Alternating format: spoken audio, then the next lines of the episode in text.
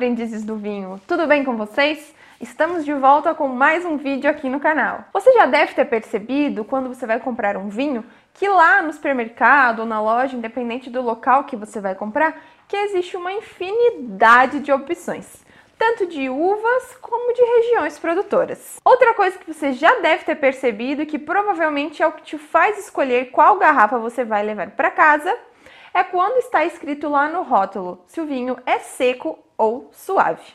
A sua escolha vai depender principalmente do seu gosto pessoal. Mas você sabe qual é a diferença entre um vinho seco e um vinho suave? Você com certeza percebe essa diferença com um dos seus sentidos, que é um dos principais, é o paladar. Então, basicamente, a principal diferença entre um vinho seco e um vinho suave é a quantidade de açúcar presente neles.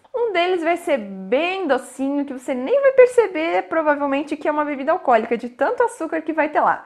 Já o outro, ele é mais seco, tem muita gente que não gosta e que diz que amarra a boca. A quantidade de açúcar presente em cada tipo de vinho, tanto no seco como no suave ou então no demi-sec, vai ter que estar de acordo com a legislação. Não pode ser a gosto do produtor. Como, por exemplo, quando um vinho passa por barrica de carvalho, o produtor que vai decidir quanto tempo esse vinho vai ficar lá. Pode ser três meses, seis meses, um ano, dois anos.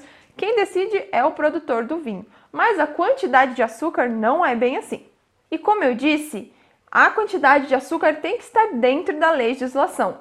E normalmente cada país tem a sua legislação para definir ali qual é a quantidade certa. Já o nosso, a gente tem que seguir a legislação brasileira. Então, segundo a nossa legislação, para um vinho ser considerado seco, ele tem que ter até 4 gramas de açúcar por litro. Já os vinhos demi-sec ou então meio seco tem que estar a partir de 5 gramas até 25 gramas por litro de açúcar. E se você preferir pelo vinho suave, aquele bem docinho, a quantidade de açúcar presente tem que ser de 26 até 80 gramas de açúcar por litro. É bastante açúcar. Na grande maioria, o açúcar presente na uva se transformará em álcool. Então, para termos álcool no vinho, precisaremos do açúcar. As leveduras vão transformar o açúcar em álcool. O açúcar presente no vinho, na grande maioria, é proveniente da própria uva. Mas acontece que em algumas safras, durante a colheita, a uva não atingiu a quantidade de açúcar suficiente para aquele produtor é, conseguir atingir o, o, o volume alcoólico que ele deseja. Então, às vezes acontece de um produtor adicionar açúcar para equilibrar ali e conseguir atingir o, o, valor alcoólico ali que ele queria. Mas, por exemplo, nos vinhos suaves, esse açúcar é adicionado para deixar o seu vinho doce.